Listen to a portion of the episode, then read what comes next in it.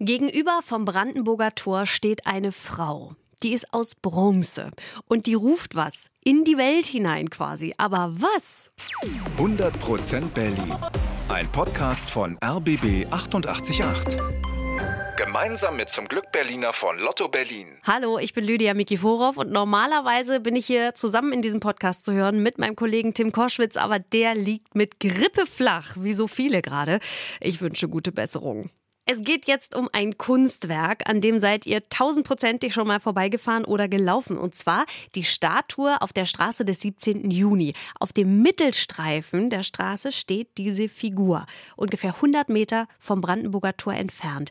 Und sie guckt in Richtung des Tores. Da steht diese Figur auf einem Sockel, insgesamt drei Meter hoch.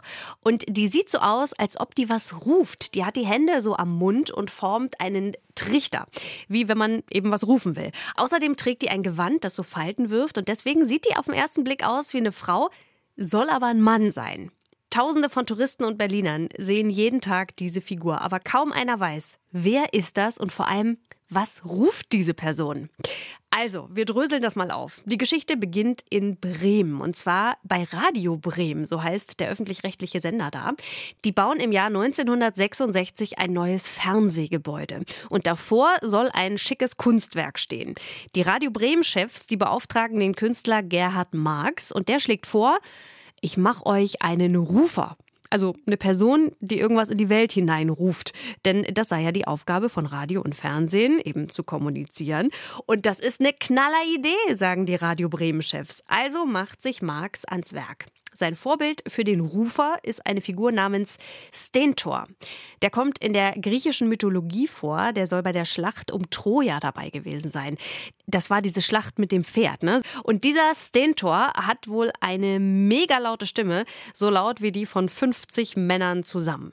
Künstler Marx baut also seine Statue, seinen Rufer und 1967 ist die fertig und wird in Bremen eingeweiht. Und dann steht die da und ruft.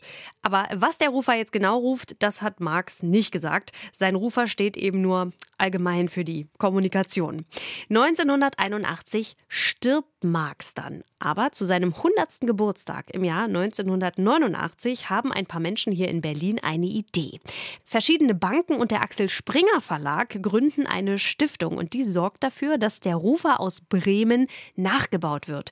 Es gibt also dann einen zweiten Rufer und den stellt die Stiftung hier in Berlin auf, auf der Straße des 17. Juni gegenüber vom Brandenburger Tor. Ab Mai 1989 steht dieser Rufer da und Mai 89, da ist ja Berlin noch geteilt, das heißt, der Rufer ruft etwas über die Mauer hinüber in den Osten. Aber was denn nun? Das steht im Sockel der Statue. Da ist nämlich eine Tafel angebracht und auf der steht, ich gehe durch die Welt und rufe Friede, Friede, Friede. Ach, schöner Satz. Ist ein Zitat von einem Dichter aus dem 14. Jahrhundert. Francesco Petrarca hieß der Mann und der Rufer ruft seinetwegen also Frieden im Jahr 89 über die Mauer in den Osten. Die Mauer, die fällt ja dann im gleichen Jahr, aber der Rufer bleibt stehen und das tut er bis heute und ruft Friede, Friede, Friede in die Welt. Und das Coole ist, es gibt sogar noch mehr Rufer auf der Erde. Also nicht nur in Bremen und Berlin, sondern so ein Rufer steht auch noch vor einem Verlagsgebäude in Essen. Einer steht im Garten der Bundesbank in Frankfurt am Main und einer auch in Perth in Australien. 100% Berlin. Ein Podcast von RBB 888. Gemeinsam mit zum Glück Berliner von Lotto Berlin.